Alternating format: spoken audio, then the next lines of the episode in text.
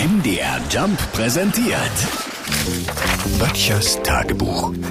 Notizen aus der Provinz.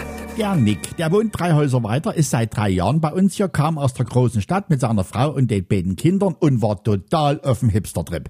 Bart, karierte Hemden und Veganer.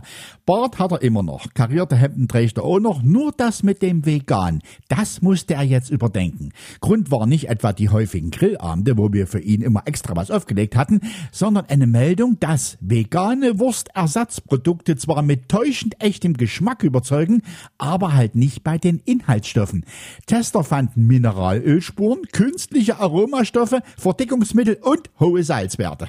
Ich habe eh nie verstanden, warum man aus veganen Stoffen künstlich eine Wurst zusammenbastelt.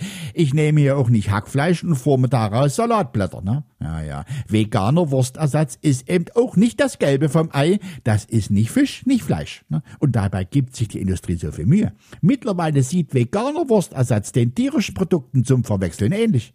Gestern erst beim Einkaufen. Um ein Haar hätte ich vegane Käsewiener im Wagen gehabt, aber da habe ich grad noch mal Schwein gehabt.